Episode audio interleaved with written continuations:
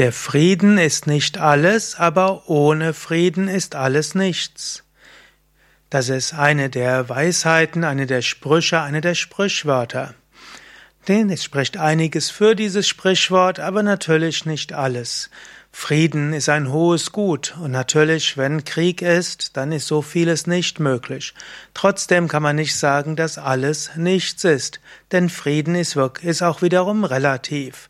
Es gibt natürlich den Frieden zwischen Nationen, es gibt Frieden zwischen innerhalb einer Gesellschaft, es gibt Bürgerkriege und so weiter. Und dann gibt es Frieden innerhalb der Familie, Frieden innerhalb einer Gemeinschaft, Frieden auch zwischen Ethnien und Völkergruppen, Volksgruppen innerhalb einer Gesellschaft. Man kann jetzt nicht sagen, ohne Frieden ist alles nichts. Es gibt ja sogar auch den inneren Frieden.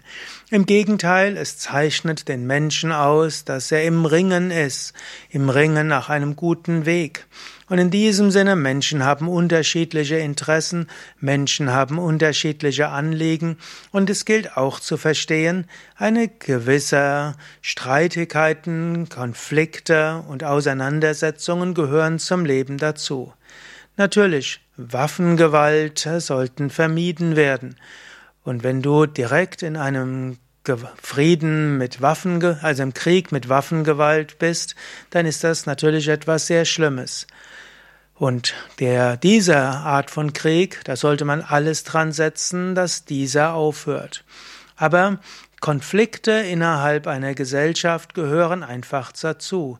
Da sollte man lernen, das zu akzeptieren und lernen, wie man mit solchen Konflikten gewaltfrei und nach Möglichkeit auch respektvoll umgeht.